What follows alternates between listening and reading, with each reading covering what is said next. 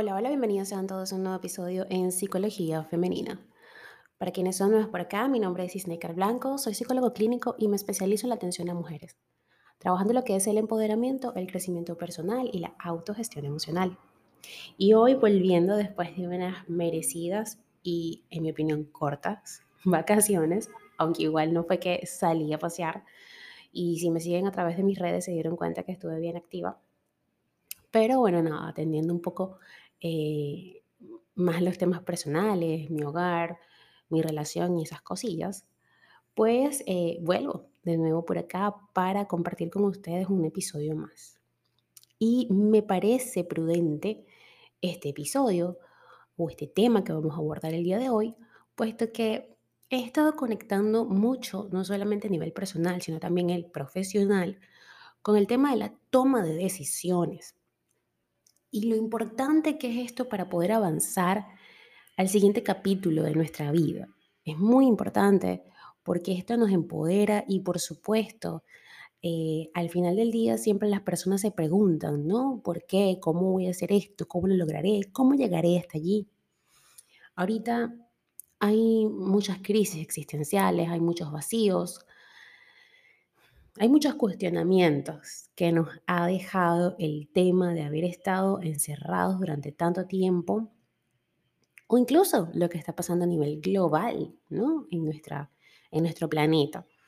Y eso nos lleva a preguntarnos tantas cosas, a cuestionarnos otras, a empezar a crear ideas que por allí, eh, pues algunas estarán acertadas y otras, bueno, lo que escuchan de fondo de banda sonora eh, son las aves que revolotean en los árboles cerca de, de mi casa. Así que bueno, espero que disculpen. Ya por acá, por este lado del mundo son las 6 y 25 de la mañana. Em, bueno, nosotros solemos levantarnos bastante temprano, pero ahorita pues bueno, me levanto, bueno, levantarnos no, mejor dicho, despertarnos, pero a veces nos quedamos allí cavilando un rato, viendo noticias, pensando, hablando y luego pues cada uno a su rutina. Y es que es importante, es importante tener eh, patrones que seguir, hábitos, ¿ok? Patrones sanos, por supuesto. Pero bueno, para no desviarme tanto del tema, fíjense que el título de este episodio es El coste de oportunidad y cómo este puede ser la clave para tomar decisiones inteligentes. Ya lo saben que la banda sonora es súper natural, ¿no? Ok. El coste de oportunidad es un concepto que nos recuerda un hecho indiscutible.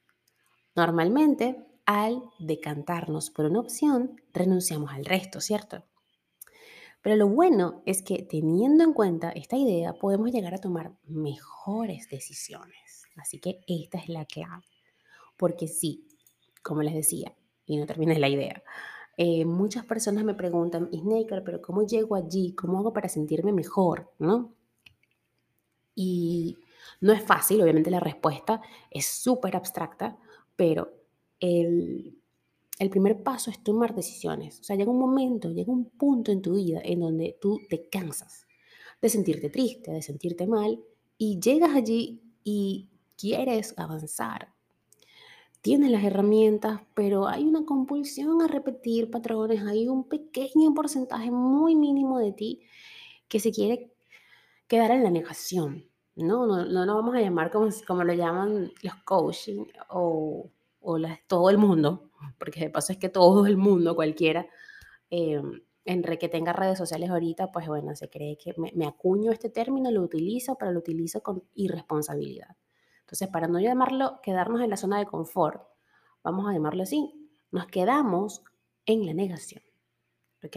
Nos quedamos en ese, en, ese mm, mecanismo de defensa que, aunque es mínimo ese porcentaje que se niega a avanzar, que se niega al cambio, que tiene miedo, es muy poderoso.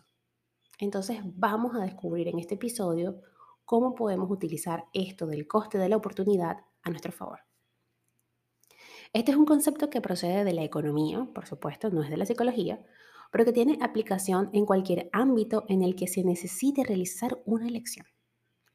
Hace referencia a lo que alguien deja de ganar al elegir una alternativa y renunciar a las demás. Por ejemplo, piensa rápido, helado de coco o de mantecado. Ok, lo dije mal. Iba a decir de chocolate o de mantecado, pero bueno, listo. Coco mantecado para el color.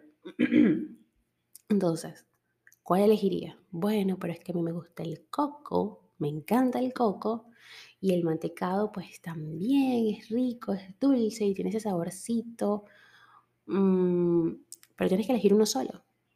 Entonces piensas, ¿no? Haces una evaluación. Yo, por ejemplo, cuando voy a comprar algo, por ejemplo, que es algo muy básico de comprar, esto estamos hablando de cosas un poco más trascendentales, pero para que se entienda esto, el concepto, cuando voy a comprar algo, digo, o cuando voy a escoger un platillo, que estoy en un restaurante y voy a escoger un platillo, digo, a ver, primero, ¿qué es lo que puedo comer? Esta, este alimento tiene muchos carbos y pocas proteínas y voy analizando todo. Y después de que hago una elección de los que más me convienen, pues también allí hago otra elección. Ves que voy colocándola como por etiquetas, ¿no? Como haciendo un esquema mental. Bueno, pues yo siempre como pollo en mi casa, porque esta vez si tengo un plato de pescado, porque no pido pescado. Por ejemplo, ¿ok? Es un ejemplo para que se entienda un poco este concepto que como es de la economía, quizás se vuelve un poco abstracto. Para entender más a fondo este concepto del coste de oportunidad, voy a colocarles otro ejemplo un poco más sencillo. A ver, seguimos con lo del helado, ¿no? Si disponemos de 5 dólares y podemos utilizarlos en comprar un rico helado, una revista, algún accesorio o ahorrarlos. En realidad las opciones son muchas, pero seleccionamos unas cuantas al azar, ¿ok? Lo importante resaltar aquí es que al elegir una de las opciones, de manera casi automática estamos renunciando a las otras. Por lo tanto, renunciamos a los beneficios que nos podrían brindar esas alternativas. Allí estamos pagando el coste de oportunidad. Tal coste puede ser más elevado si renunciamos a una buena alternativa o menor si elegimos la mejor opción. Sí se ve, ¿no? Aquí está un poquito más claro. Quien acuñó el concepto de coste de oportunidad fue el economista Frederick von Weiser, o Weiser, creo que es Weiser, en su teoría de la economía social, que se publicó en el año 1914. En el plano de las inversiones y las finanzas, este coste se puede calcular en términos numéricos. Por ejemplo, si se tiene un capital y existe la opción de comprar una casa para alquilarla o invertir el dinero en acciones. ¿Cierto? Hasta ahí vamos bien. En ese ejemplo se debe calcular lo que se obtendría de la renta de la casa en un determinado lapso y comprarlo con lo que se conseguiría si el dinero se invierte en acciones. La idea es elegir la opción que más rentabilidad ofrezca. Esta, a su vez, será la que tenga un costo de oportunidad menor. En la vida personal no es posible reducir el asunto a cifras y los resultados suelen ser el producto de un conjunto de decisiones. Por ejemplo, podemos decantarnos por la opción de comprar el inmueble para alquilar, pero después habrá que buscar a esos inquilinos. Hay mayor complejidad y a la hora de tomar decisiones entra en juego muchos factores subjetivos. Sin embargo, también es posible tener en cuenta este concepto para llegar a mejores decisiones todo el tiempo eh, estamos tomando decisiones, pero la mayoría de ellas no son razonadas. Y está bien que sea así. No tendríamos suficientes energías para analizar todos los detalles de todas las opciones que podemos elegir. Es imposible calcularlo todo. ¿Me conviene más tomar café o té? ¿Me levanto ahora para ir al baño o espero unos minutos? Nos volveríamos locas si examináramos en detalle pros y contras de cada una de estas opciones. Sin embargo, en las decisiones importantes es necesario ser más calculadores y previsivas. Tener o no tener hijos, cambiar o no de trabajo, estudiar esta profesión o la otra. Son actuaciones o actos que tienen efectos importantes a lo largo plazo. Y en estos casos, así vale la pena acudir al concepto del coste de oportunidad. No hay una fórmula para calcular el coste de oportunidad en las decisiones personales. Lo que sí hay es un conjunto de factores que permiten medir mejor el precio de nuestra elección individual. Lo más importante o los más importantes factores son el autoconocimiento, siempre se los he dicho, a mayor conocimiento de una misma, más acierto en las elecciones que se hagan, la disponibilidad de tiempo, entre menos tiempo se tenga, más selectivo se debe ser en las decisiones que lo impliquen. La proyección a largo plazo.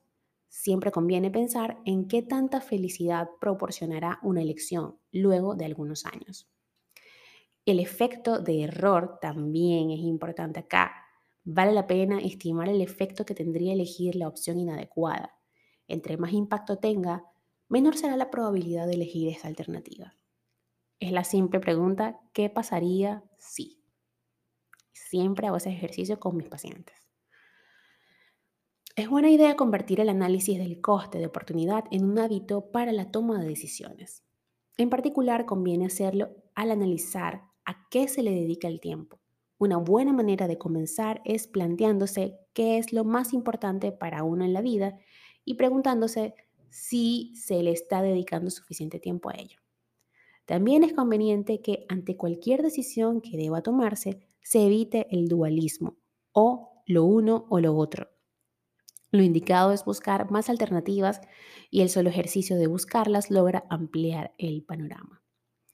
Los recursos más importantes de la vida son el tiempo y la energía. Ambos dejan ser suficientemente valorados, deben ser suficientemente valorados. Todo lo que robe mucho tiempo o mucha energía implica un elevado coste de oportunidad. Que lo elegido valga la pena y no sea un desperdicio. Hasta acá el episodio de hoy, espero que lo hayas disfrutado y si ha sido así, por favor déjamelo saber a través de mis redes sociales en Instagram, Twitter, Clubhouse y Twitch como Plenitud 11, en Facebook y bueno, en Facebook como Snaker Blanco y en TikTok como Snaker Blanco Psicóloga. Que tengan todas y todos un hermoso día.